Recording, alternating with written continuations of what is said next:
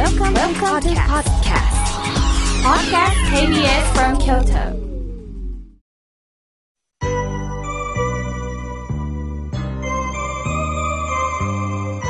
さあ、ここからはたくさんのメッセージをいただきましたので、順に紹介させていただきます。え京都市の中京区より、夏は強いよ、熊五郎さん、ありがとうございます。妙慶さん、おはようございます。暑いですね。体調はいかがでしょうか？さて、私は鴨川農業で井村屋さんの小豆バーが三重県の県人会ブースで販売されると知り、最高気温38.2度の日に行ってきました。目が回るような暑さの中、キンキンに冷えた小豆バーは体に熱を持ち、弱りかけた体に力を与えてくれました。もしかしたら、ミルク貝を召し上がられたお釈迦様も、そのように感じたんでしょうかね。ぜひ来年の7月1日の小豆バーの日には、京都でも配布イベントをしてほしいです。その時はぜひ、妙慶さんがイベントギャルとして、ギャルですか？ありがとうございます。お配りされる姿を見たいです。夏は強い奥間五郎さん、これからもどうぞ番組を支えてください。そうですね。来年の夏はサンプリングギャルになれたらと思ってます。ありがとうございます。さあ、続いての方です。ペンネーム、あんみつさん、ありがとうございます。みょうけいさん、スタッフの皆さん、おはようございます。毎週放送を楽しみに聞いております。実は昨年、夫が癌で亡くなりました。40代半ばです。夫とは生前から不仲で、離婚も考えたほどでした。理由は、夫が仕事に就かないこと、実家にべったりなことで、他にもいろいろと苦しめられました。こんな結婚しなきゃよかったと後悔ばかりしています。亡くなった仏様には失礼だと思いながら、お参りはしてるんですが、夫のことを考えると許せない気持ちになり、情けなくなります。こんな気持ちでいるのは仏さんにも失礼ですよね。直したいんですが、夫との生前のことを関係を考えるとなかなか複雑なものがあります。どうしたら無心になって仏様に手を合わせることができるんでしょうか？さあ、そこで今もうアンミさんわかってるように煩悩を抱えた夫は仏様のおられるお浄土に変えられ仏様になられたということです。すると煩悩を抱えたご主人ではないということです。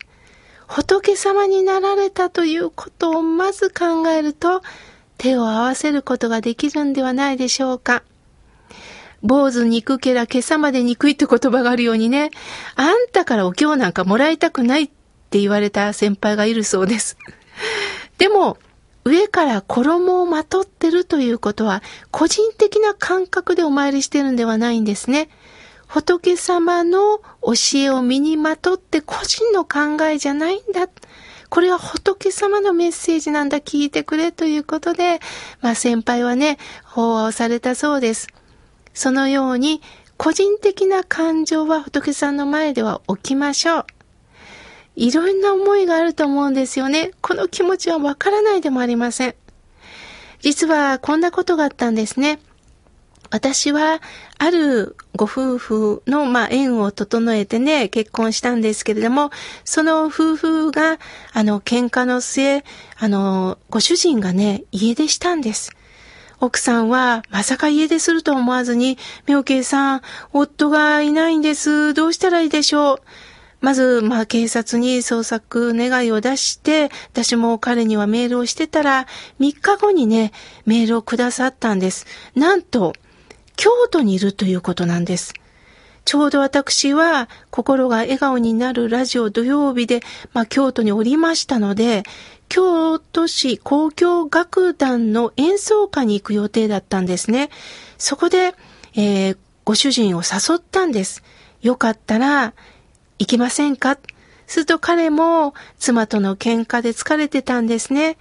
何があったの？って聞いたら、妻からあんたは何もできん、何もできん、結婚せんだらよかった、ずっと咎められて、僕は全く生きてても意味がないのか価値がないのかと思って家を飛び出した京都に来たんです。今は友達のところに居候していますっておっしゃってました。何もできない、何もできないか。そんなことないよ。では、今からクラシック音楽聴こうね。実はクラシック音楽にはルールがあるの。聴いてるときは音を立てない。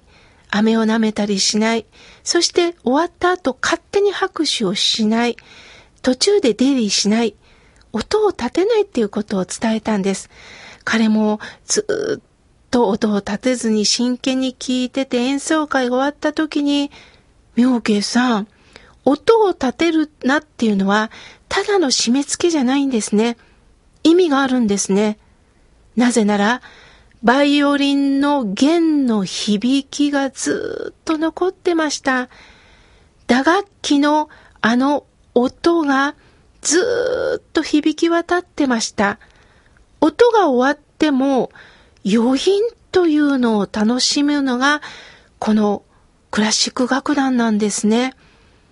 音が終わってもずっと耳を澄ます。この音なき音を楽しむことっていいですねっておっしゃったんです。私はすぐ妻にメールしました。できないなんてとんでもないよ。確かに人間は得意、不得意もある。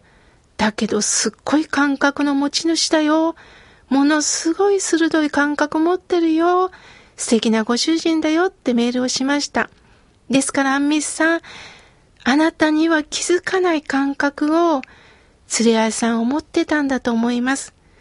なんでこんな人と結婚したのって思うかもしれませんが、様々なことを考えるきっかけをアンミスさんいただいたんですよ。人間の価値って何だろうな。